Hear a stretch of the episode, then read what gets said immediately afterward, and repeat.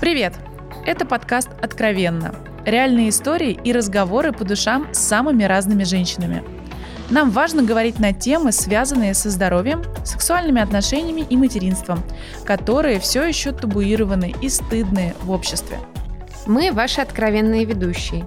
Я Таня Печурка, основатель онлайн-медиа о женщинах и женском здоровье Рея. И я, Алена Буренина, сооснователь онлайн-издания о здоровье и качестве жизни Купрум. Сегодня мы поговорим о рождении близнецов и тройняшек.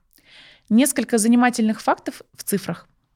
В 2022 году в России родилось 1 миллион 475 209 детей. Рождений двойняшек было 15 617, то есть примерно одни из каждой сотни родов многоплодные, а двое из сотни рожденных детей – двойняшки. О рождении трех и более детей данные есть только за 2020 год. Тогда зарегистрировали 218 троен и всего два случая рождения большего количества детей. Доля однояйцевых близнецов в популяции остается постоянной. Вероятность такого события равна 0,45%. Однако количество рождения разнояйцевых близнецов зависит от возраста женщины. Чем старше женщина до определенного возраста, тем выше вероятность многоплодной беременности. При ЭКО вероятность наступления многоплодной беременности выше. В 22% случаев рождаются двойни, а в 3% тройни. Общаясь с врачами, начинаешь осознавать, что эта тема довольно романтизирована.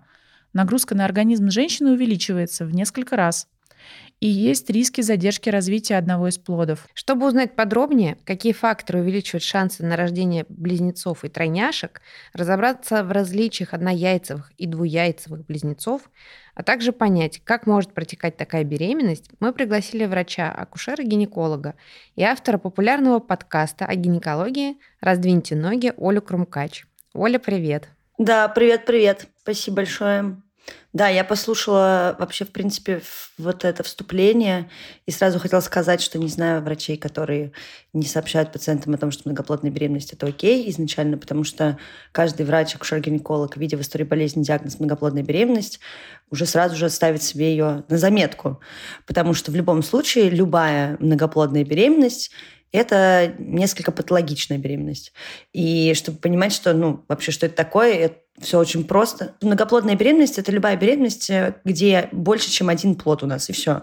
Считается, что любая многоплодная беременность – это беременность высокого риска. То же самое относится и к родам при многоплодной беременности. Статистики супер непонятные, везде разные, по всем странам. Я не знаю, кому, честно говоря, доверять. Но многоплодная беременность – это где-то до 3% случаев на самом деле. Угу. И надо понимать, что, да, есть факторы риска. Мы сейчас не берем ЭКО. Э, тоже один из моментов, который больше такой, наверное, стигматизированный, и мифы не из врачебного кабинета, потому что, как правило, вообще беременность двумя и более плодами повышенная у тех людей, у кого либо один из родителей родился в двойне или тройне, да, в многоплодной беременности, либо это, правда, возраст родителей. Вот. А, потому что когда у нас есть, э, да, когда у нас мама, например, будущая в возрасте 35-40 лет, а, у нее просто начинает больше вырабатываться гормональный фон, больше гонадотропинов, и он повышает, в принципе, риски того, что будет там двойная овуляция из двух яичников или еще что-то.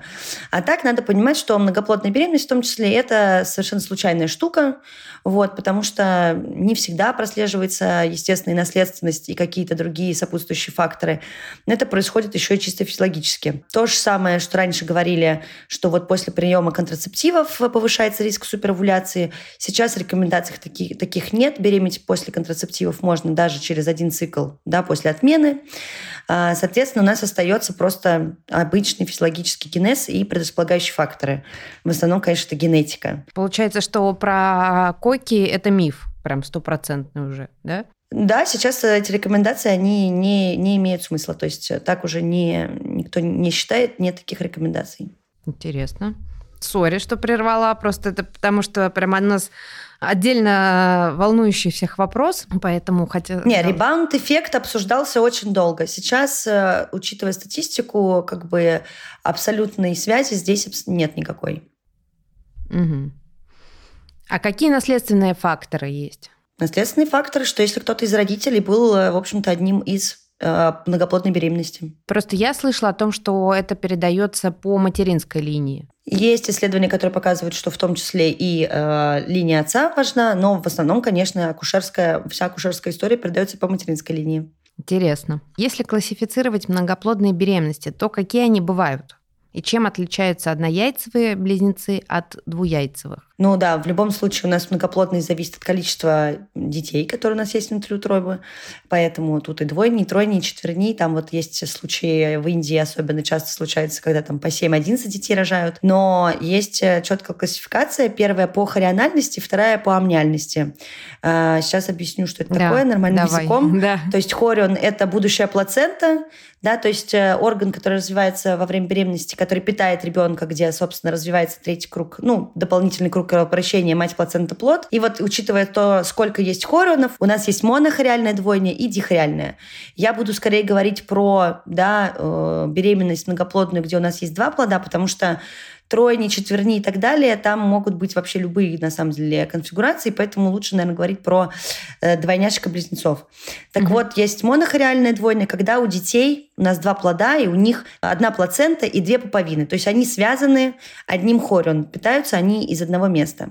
Это первое. Второе – это амниальность. Амнион – это, собственно, плодные оболочки, в которых у нас дети находятся внутри матки, а, где они плавают в водах, а, где, в общем-то, живут весь, все время беременности.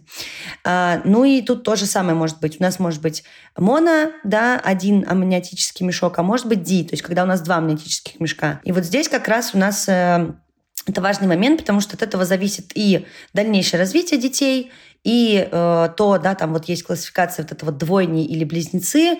Тут скорее не по реальности амниальности надо смотреть, а потому что вообще происходит, какой механизм формирования многоплодной беременности. Потому что у нас бывает беременность, когда у нас оплодотворяются две разные яйцеклетки, да, если у нас две разные яйцеклетки оплодотворились, это два разных эмбриона, два разных ребенка. Соответственно, это ну, как бы а, общечеловеческая двойня. Понятный термин, потому что это просто два ребенка, которые вместе там развивались. А когда они рождаются, они не похожи друг на друга. А, ну и, соответственно, это двойняшки. Что касается близнецов, а, близнецы – это ситуация, когда у нас дети да, имеют там одинаковую группу крови, они похожи друг на друга. Вот. И это чаще всего да, называется именно близнецами. И это ситуация, когда у нас есть, например, одна оплодотворенная яйцеклетка, и она в процессе деления может э, удвоиться, то есть буквально развалиться и из этого вырастет два эмбриона. Это все э, вот эти первые, первые недели, когда у нас образовывается зигота, то есть ранние сроки беременности. И, соответственно, где-то там к, с четвертой по восьмую неделю у нас начинает формироваться уже амниальность, да, то есть перегородка между эмбрионами, и тогда мы будем видеть, у нас это диамниотическая или мономниотическая двойня. И то же самое касается хорина, то есть как будет дальше развиваться будущая плацента.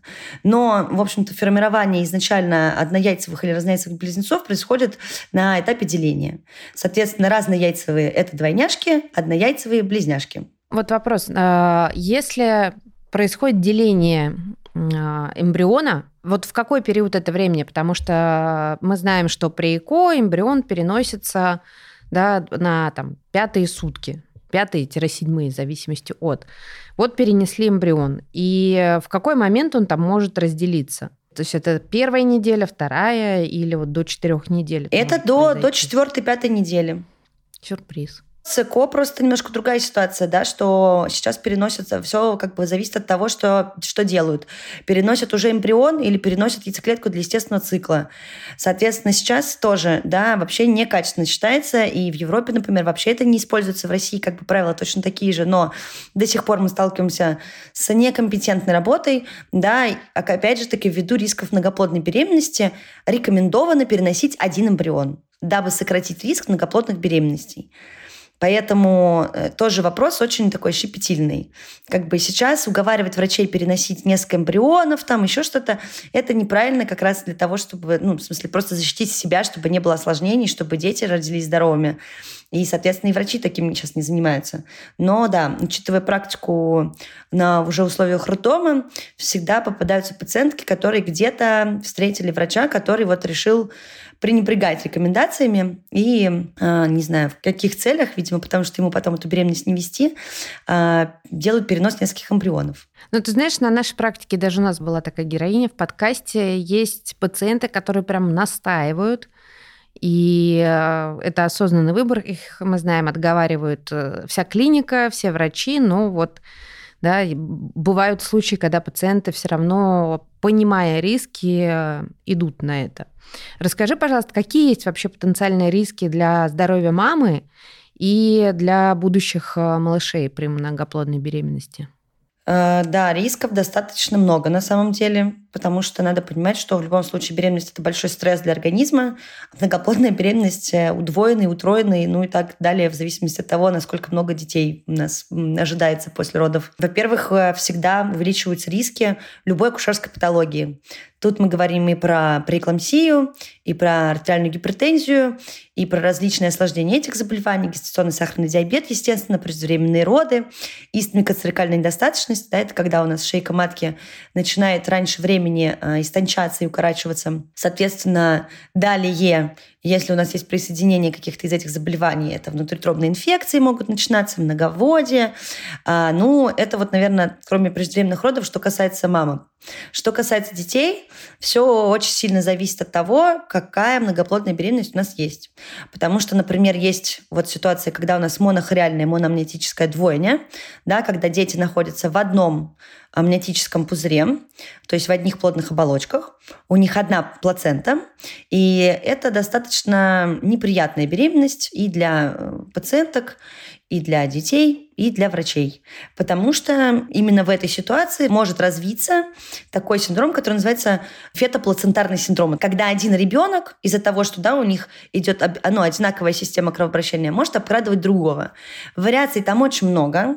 Сейчас, естественно, есть методы коррекции этих состояний, но, опять же, ввиду недоступности в некоторых местах и этой высокотехнологичной методики, это фетофетальная хирургия называется, когда оперируют внутриутробно э, детей, делают там коагуляцию коагуляцию сосудов плаценты, чтобы разделить этих деток. В общем, часто это, к сожалению, заканчивается не очень хорошо, да, либо прерыванием беременности, либо преждевременными родами, либо гибелью одного из плодов. Вот, бывает, к сожалению, гибелью обоих плодов.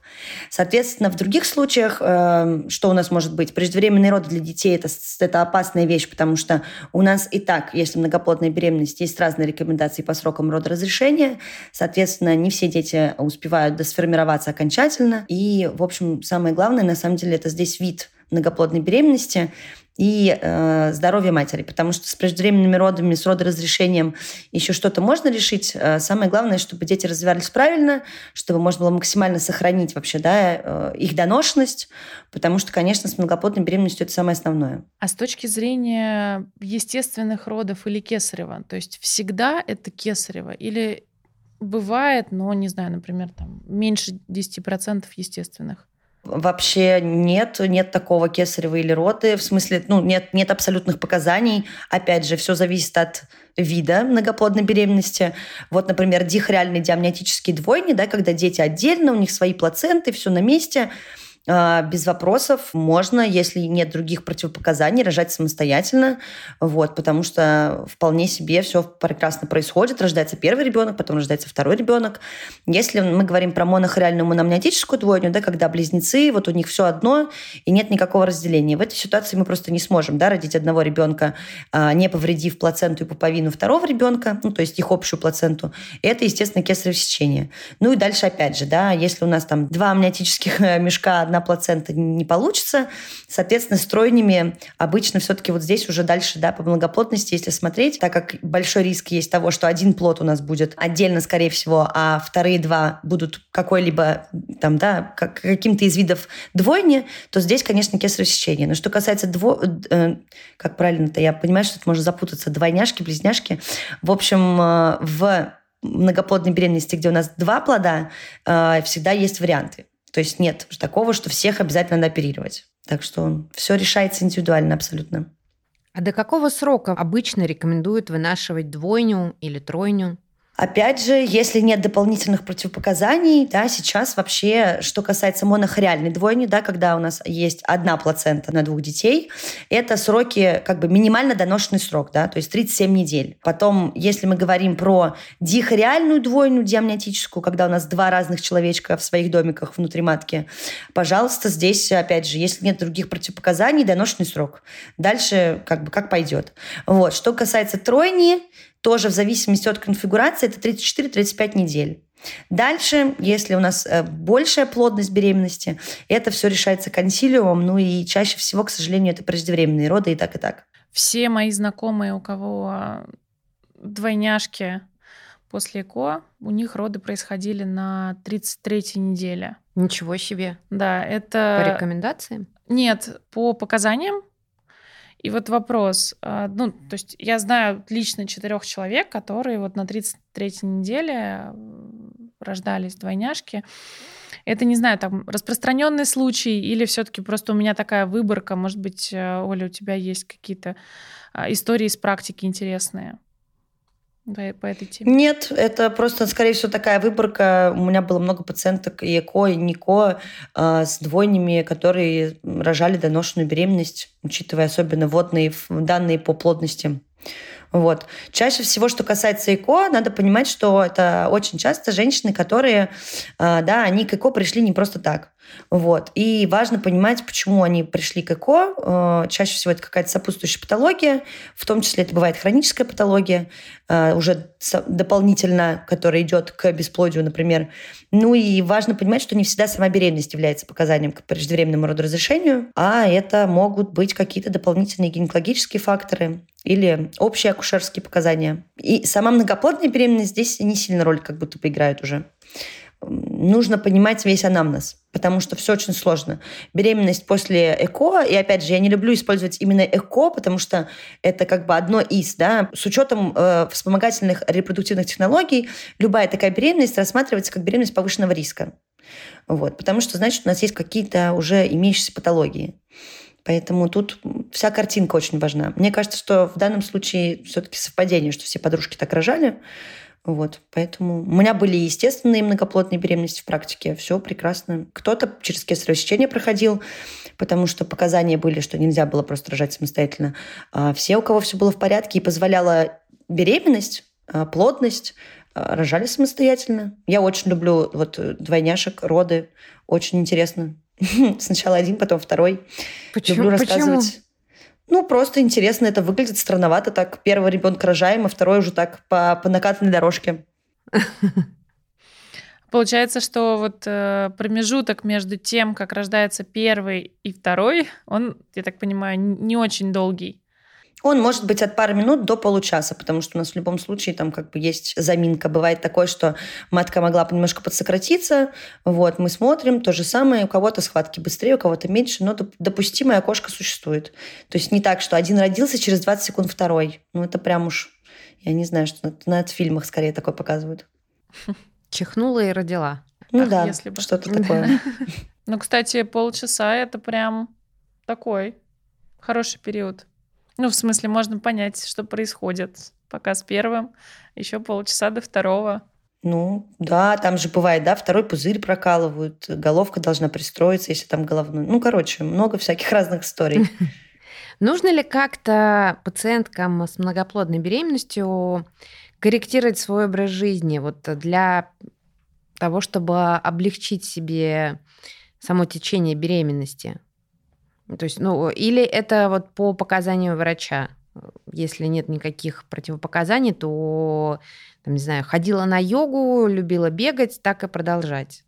Э, я всегда уточняю, что все нужно обсуждать с своим лечащим врачом, потому что я не могу да, сказать угу. Всем сейчас, и все пойдут сделают так. Абсолютно нет. Всегда этот дисклеймер оставляю. Но вообще-то беременность, да, хоть это и такое состояние достаточно странное и стрессовое, это не болезнь, да, мы рассматриваем болезнь только если это акушерские какие-то дополнительные штуки, поэтому не надо лежать и ходить как э, стеклянный сосудик, которому ничего нельзя. А, нет, все можно. Зависит просто от, опять же, такие состояния на сегодняшний день. Вот. Если человек привык заниматься спортом, естественно, во время беременности не надо тягать там, да, груз на 100 килограмм в спортивном зале, но йога, пилатес, какие-то сидящие нагрузки очень даже приветствуются. Э, бег, пожалуйста. Опять же, если нет противопоказаний, почему нет? Какие-то такие рекомендации отдельные для многоплодной беременности, их, наверное, нет. А, здесь все как обычно, что рекомендуют во время беременности. Достаточный уровень отдыха и активности, да, именно физической, дополнительной, не просто там погулять, походить. Вот, соответственно, следить за своим рационом потому что нет такого, да, это что-то, я надеюсь, когда-нибудь уже этой поговорки не станет, что есть надо за двоих, за троих, за десятерых во время беременности. Следить за отеками, проходить, естественно, все обследования касаемо, да, всех, все, соблюдать все рекомендации своего врача, вот, быть на учете у акушера-гинеколога во время беременности, проходить скрининги, не отказываться от э, тех анализов, которые тоже являются скринингами, да, потому что у нас не только УЗИ-скрининг, у нас еще есть анализ скрининговый на сахарный диабет, да, есть рекомендации по профилактике при эклампсии. Так вот, все вот это вот, если есть показания, есть рекомендации, необходимо выполнять. Вот. Не кичиться и не отказываться от компрессионных чулков, если врач сказал, что есть риск тромбоза, и лучше бы их поносить. Я понимаю, что это неудобно, но решает очень много других проблем, которые могут появиться после родов либо во время беременности. Так что здесь скорее общечеловеческие рекомендации, чего-то сверхъестественного на самом деле не существует.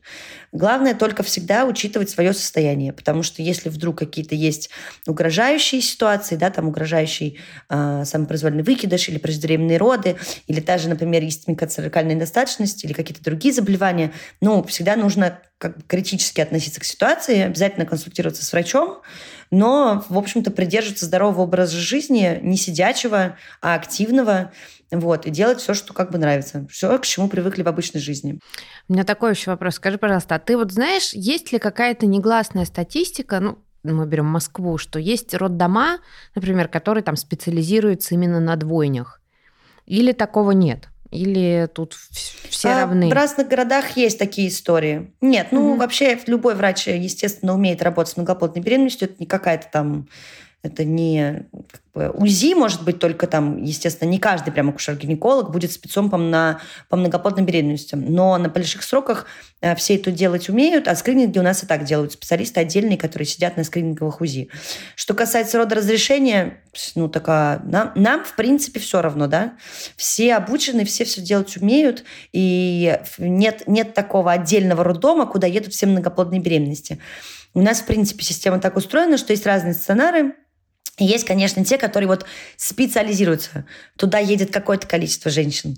Но не все, да, вообще все существующие там в том городе или там деревне, селе, где угодно. Поэтому, конечно, все акушер-гинекологи сталкиваются с многоплодной беременностью. Но да, при этом, конечно, есть просто профильные центры. Во-первых, опять же, да, если мы говорим про многоплодную беременность, отягощенную, осложненную, э, желательно роды проводить в перинатальных центрах, да, либо в роддомах с детской реанимацией, реанимации новорожденных, чтобы были детские реаниматологи, неонатологи, чтобы были условия, если что, для, да, для следующих этапов выхаживания. Поэтому, да, здесь есть вопросы. Если беременность не осложненная, как бы, э, пожалуйста, также все рожают, ничего страшного в этом нет. В крайнем случае просто переводят деток уже там в другие стационары. Ну и вот я говорю, есть еще вот это вот не очень, скажем так, обсуждаемая, наверное, в кругах пациентов специализация фето-фетального хирурга. Э, вот есть, ну, как бы есть, естественно, места, так как этих специалистов очень мало, это очень-очень классные врачи, супер узкопрофильные, тоже акушеры-гинекологи, только с дополнительными знаниями и навыками. А, вот они тоже есть не везде, если там есть условия для проведения а, каких-либо манипуляций, в том числе вот про да, фето-фетальный синдром, о котором я говорила, когда один ребенок из многоплодной беременности обкрадывает другого. Это, конечно, проводится только в каких-то прям а, не знаю, каких-то супер, суперцентрах. Я вот училась, например, в ординатуре в Алмазово, у нас такая была штука. В Сеченовке, по-моему, есть. В Сеченовке есть, да. да. А в Питере, получается, в Алмазово.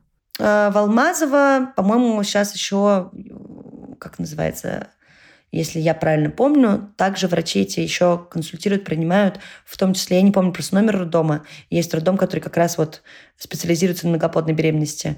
Так что несколько стационаров. Я просто номера вот эти десятки, угу, тройки, угу. двойки уже не помню. Ну, то есть, если ты стал счастливым обладателем многоплодной беременности, первая задача не менять свой образ жизни и не думать, что теперь ты хрустальная ваза, продолжать жить той же жизнью, прислушиваться к своим ощущениям. И, видимо, самое важное включить свое критическое мышление, задавать вопросы врачу и понимать, что врач, который сопровождает твою беременность, супер внимательно относится ко всем твоим состояниям, а, правилам ведения, рекомендуемым анализам, назначаемым обследованиям и строго следовать рекомендациям врача, если ты чувствуешь, что ты ему доверяешь, а если нет, то, может быть, получить несколько мнений. Ну да, это знаешь что вот последняя тоже такая тенденция очень правильно идет от врачей, в том числе и не только от врачей, не перекладывать ответственность с, за определенные там решения с себя на врачей. Все равно вся ответственность, она в итоге на вас, да, вам с этим жить. И подходить все-таки с нормальным настроем и, да, получать там второе мнение, если нужно, но и соблюдать рекомендации. Если не соблюдаешь, то потом с кого спросить. Я очень часто стала слышать э, мнение о том, что я пришла, заплатила денег, да. пусть за меня думают, сопровождают, смотрят, я не знаю, контролируют и так далее. То есть почему-то я не знаю, может быть, это опять-таки моя выборка как про 33 недели, а, но может быть там ввиду всех событий совокупно у людей как немножко так повышается такая небольшая доля инфантилизма, когда ты начинаешь говорить, что вот есть врач, я плачу ему деньги, пусть вот он вообще все решает, я даже не хочу погружаться в эту тему. Вот, не знаю, Оля, сталкиваешься ли ты с таким со стороны пациентов на своей практике? Что ты про это думаешь? А, да, сталкиваюсь, конечно. Я всегда настаиваю на том, что а, работа врача и пациента – это командная работа. Врач не должен ничего решать за пациентов. Мы даем рекомендации, и, как правило, после того, как дверь в кабинет захлопывается, человек там сам придумывает, что он хочет сделать, что он не хочет сделать. Задача врача объяснить, э, почему такие рекомендации, что происходит, там, какой диагноз и все остальное. Естественно, не, не надо ожидать э, от врачей, что они будут решать э, да, там, судьбу вашей жизни, не знаю, еще что-то. У меня регулярные ситуации, когда я уже все объяснила три раза, уже по-разному, и очень понятно, и супер понятно, и гиперпонятно. И мы возвращаемся по кругу к одному и тому же вопросу. Нет, ну подождите, вот тут вот так, а как бы вы сделали? Я говорю, нет, я никак бы не сделала, потому что я не на вашем месте. Я вам рассказываю, что в этой ситуации рекомендуется. Вот. И делаю как бы условное назначение. Дальше вы сами выбираете, следуете в этом или не следуете. Это первое. Второе, конечно, да, кто-то боится какие-то манипуляции делать, особенно скрининговые. То же самое заставить мы не можем. В медицине все просто. Есть документ согласия на манипуляцию, есть отказ от манипуляции. И ответственность в этой ситуации лежит только на пациенте. Понятное дело, когда у нас умирает э, кто-то, и тут разговор длится 10 секунд, и мы настаиваем на подписи документов там, на какие-то уже жизненно сохраняющие манипуляции, это другая история абсолютно. Что касается базовых обследований, там, да, таблеточек, рекомендаций лечения, конечно, все решают самостоятельно. Но всегда надо еще включать критическое мышление. К сожалению, в медицине работает, да, среди врачей, в том числе, а, правило вот это вот общечеловеческое, человеческого фактора, просто что не бывает, да, чтобы все специалисты, которые работают в этой сфере, были а, абсолютно одинаково прекрасные.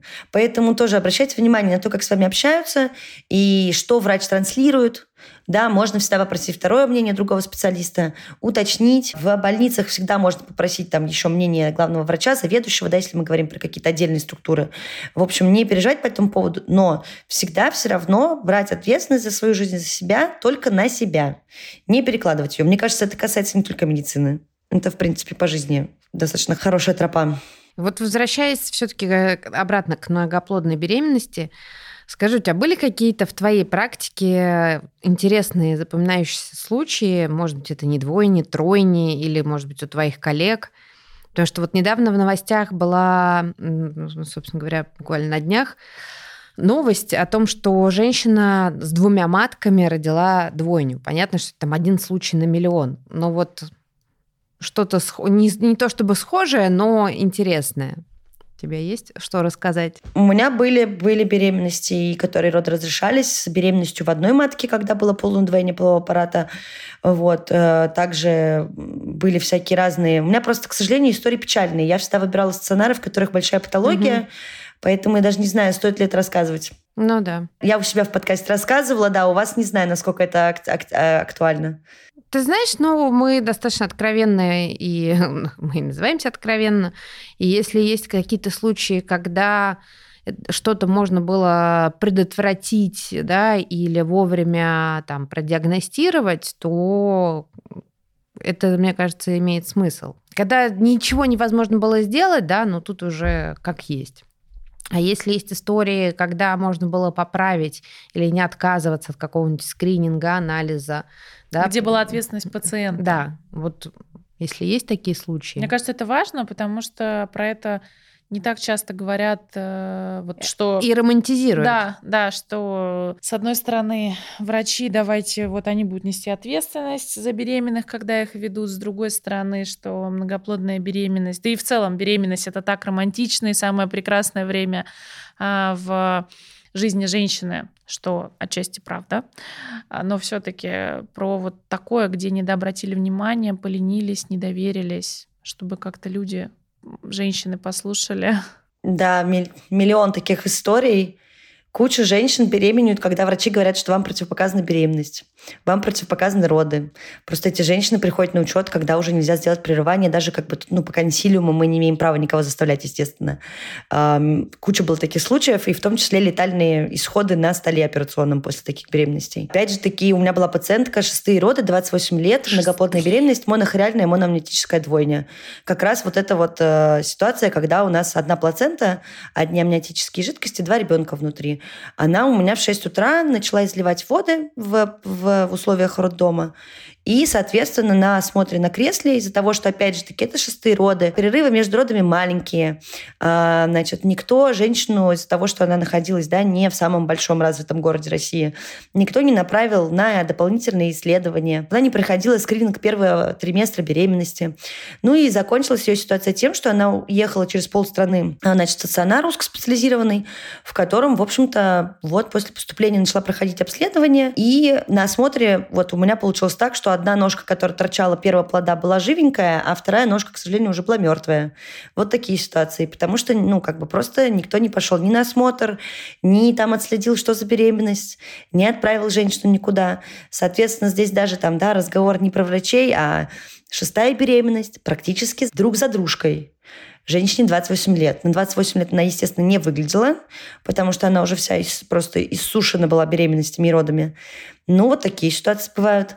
Бывают ситуации, когда ну, просто не ходит к врачу, зачем ходить к врачу. А потом в конце беременности вообще оказывается, что там первый плод в тазовом предлежании из двойни, а в такой ситуации тоже показано кесарево сечение. Приходится же объяснять, а вот почему кесарево сечение, а почему так. А женщина ничего вообще не знает. Ну, то есть как будто бы мы там живем в те времена, когда УЗИ не было, и когда э, в правилах всегда, это правило до сих пор есть в истории болезни в любой больнице, там написано в протоколе родов в конце проверка наличия второго плода. Ну, то есть сейчас есть все условия для диагностики, все условия для наблюдения, и до сих пор попадают пациентки, которые игнорируют рекомендации посещения врачей во время беременности. Ну и, соответственно, вот там условно только при поступлении на роды вообще узнают, какая у них беременность на самом деле. Что у них двойня, например, да? Ну, двойня там, а кто-то приезжает, не знает, что надо шевеление плода да, считать. Много разных ситуаций. К сожалению, очень сложно давать, да, распространять информацию в таком объеме, как это на самом деле нужно. И романтизация один раз э, многоплодная беременность и отстрелялся, это неправильно. А, беременность – это очень здорово, это прекрасно, а, особенно если это желанная и запланированная беременность. Вот. Даже если это какая-то да, неожиданная ситуация, но становится желанным, тоже замечательно. Но беременность – это огромный стресс для организма. Есть четкие рекомендации, когда можно еще раз беременеть. Есть четкие рекомендации по ведению разных беременностей. Ну и надо это все учитывать, естественно. А еще как бы образ жизни, условия, в которых эта беременность протекает. Но, к сожалению, при всем при этом, при всей романтизации, э, беременность также очень часто триггерит огромное количество заболеваний. И, например, акушерская патология, да, это отдельные заболевания, которые могут иметь место вообще развиваться только на фоне беременности. И вот это вот как-то упускается. Ну, то есть как бы... А какие? Что такое акушерская патология? Да все. Ну, вот все. Преэклампсия, гестационный а, ну, сахарный да, диабет, а, отслойка плаценты. Угу. В смысле, конечно. Самые страшные заболевания. Угу. Помимо преэклампсии есть еще эклампсия. Да. Как бы не хочется шутить, но как бы смерть еще, осложнение беременности бывает. Ну, ну да. Это все очень... Это то, то, что хочется как раз э, рассказывать, но как-то вот это упускается. Вот. И, в принципе, а, только всех стимулируют рожать и побольше, даже не объясняя, да, что сейчас вообще рекомендации, что нужно год делать перерыв после окончания грудного вскармливания между беременностями. И что после кесарево сечения лучше два года не беременеть, как минимум, чтобы зажил рубец, например. Очень важные моменты. Да, есть э, такая расхожая фраза, что «да родишь как-нибудь, все же рожают». Э, хорошо, что не добавляют, что еще никто от этого не умирал потому что это на самом деле не так. мне кажется, да. вообще не думают люди. Вот я сейчас так проанализировала свое, свое окружение, и мне кажется, там вообще никто ни разу не задумывался в контексте своей беременности, что на самом деле это настолько ответственно, что если ты что-то пропустишь, это может закончиться летальным твоим исходом. Не про ребенка, а про себя. Ну, естественно, на, нас сейчас закидают помидорами, потом будут отзывы, какие мы злюки и все. Но я вот стараюсь всегда проговаривать, что несмотря на там, да, все, насколько я пытаюсь сделать вообще вот эту всю информацию, да, доступность, пытаюсь как бы с принятием и максимальной эмпатией относиться, да, ко всем там, с кем я работаю, для кого я делаю какой-то контент. Но иногда надо быть вот этой вот, вот этой ужасной злюкой и говорить про плохую сторону вопроса, да, про вот эти осложнения, про то, что это вообще не, не, не просто. Потому что, а кто еще об этом скажет, как не вот мы, наверное. Ну, у меня вот половина подруг, если бы, наверное, мы с ними это не обсуждали, они бы это нигде не прочитали, это нигде не пишут и в рекламе не показывают. Показывают только «даст Бог э, зайку, даст лужайку».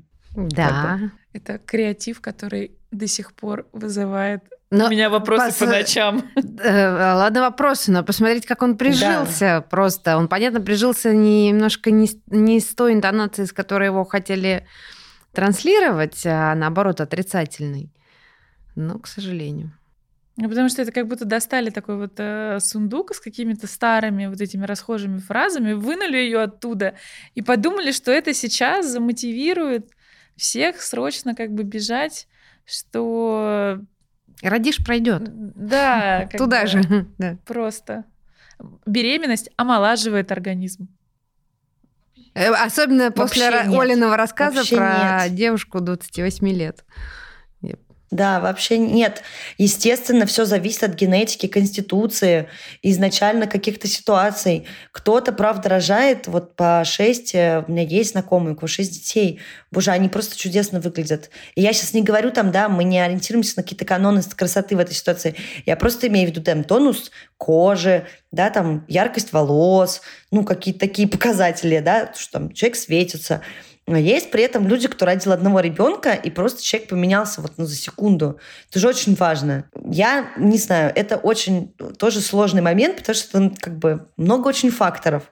Но еще раз, да, беременность, она забирает ресурсы из организма матери. Не извне, не питается там от силы земли и лотосов. Э, она все, вот все из организма берем. Как ты думаешь, восстановление после многоплодной беременности сложнее и тяжелее, чем после обычной? Uh, да, потому что, во-первых, да, если мы говорим, например, про оперативное родоразрешение, это всегда тяжелее.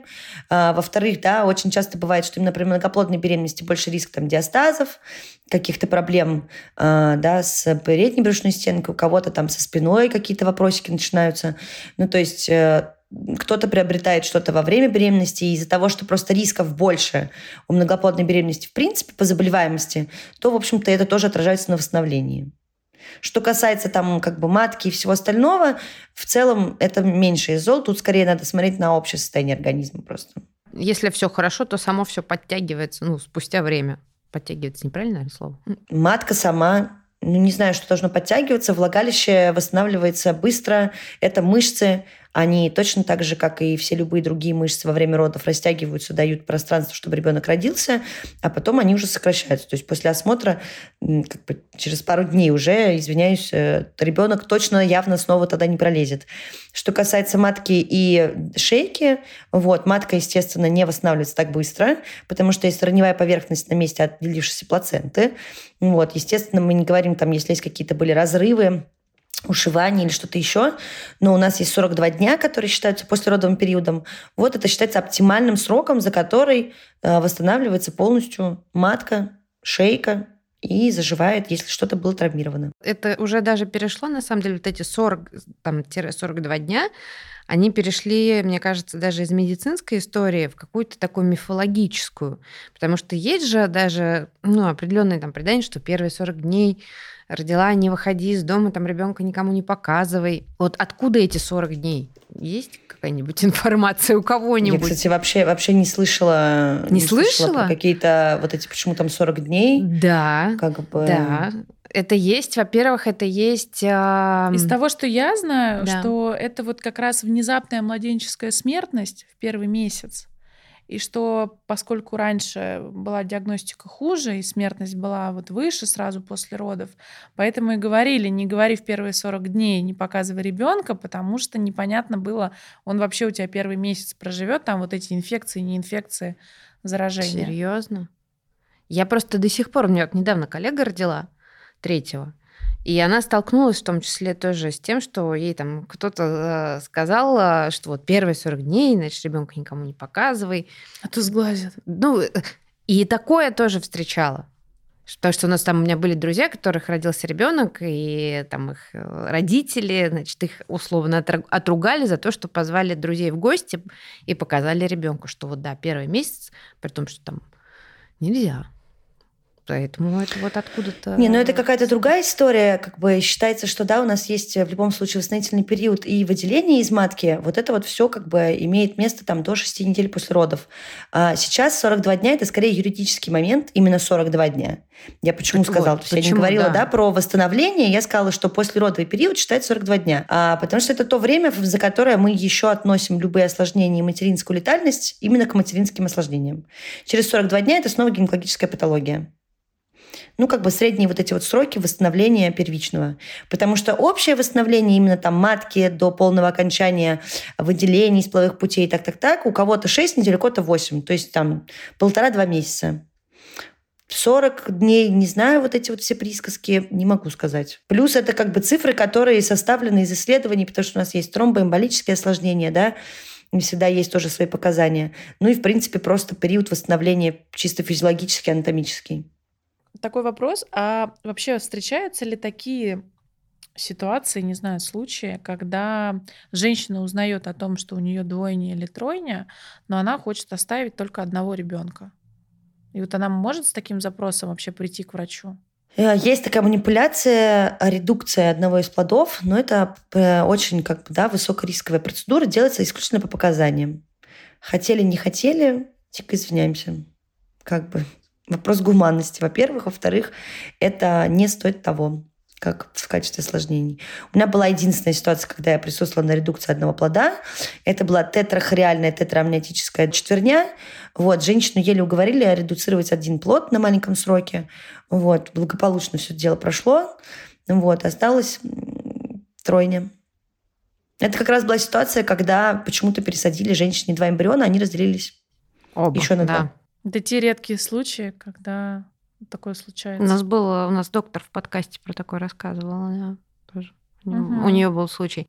Хочется задать такой вопрос, э, Оля, что тебя мотивирует, вообще вдохновляет продолжать работу в своей профессии, продолжать вот эту просветительскую деятельность, что заряжает? Ну, я занимаюсь сейчас больше телемедициной, я ушла из очной практики как раз потому, что я пока что больше не хочу этим заниматься, так что здесь про мотивацию не могу никого поддержать. Вот. Но у меня, в принципе, изначально был такой, э, была такая идея. Я в общей сложности медицинским стажем у меня сколько получилось? Больше 10 лет. Э, я имею в виду с общим, еще включая университетские всякие подработки. Поэтому я предполагала, что меня хватит годам к 30, до 30. Вот. И дальше надо искать какие-то дополнительные способы работать внутри, ну, внутри профессии. И вот я вышла на историю, где я еще в том числе занимаюсь просветительской деятельностью, да, помогаю составлять курсы и веду, в общем, для врачей о том, как нормально общаться с пациентами. И очень приятно бывает иногда от, от врачей постарше, а, услышать, что, блин, круто, вот я всю жизнь работала и не знала, что можно людям-то на нормальном языке объяснять, что происходит. Вот, поэтому сейчас я сместила фокус на этом. Здесь э, мотивации полно, потому что в больнице разные бывают ситуации, очень, которые не всегда мотивируют.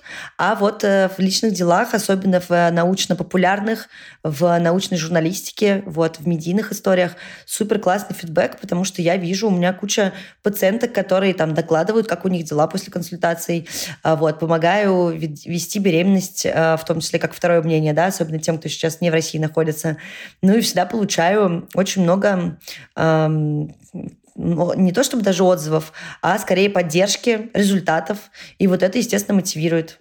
Когда мне даже пишут, что, боже, я послушала ваш подкаст и наконец-то сходила к гинекологу первый раз за 40 лет, я думаю, круто. Или подруга звонит и говорит, мама послушала, почитала, посмотрела, наконец-то не испугалась и сходила снова проверить там свою доброкачественную опухоль, которую боялась проверить 5 лет.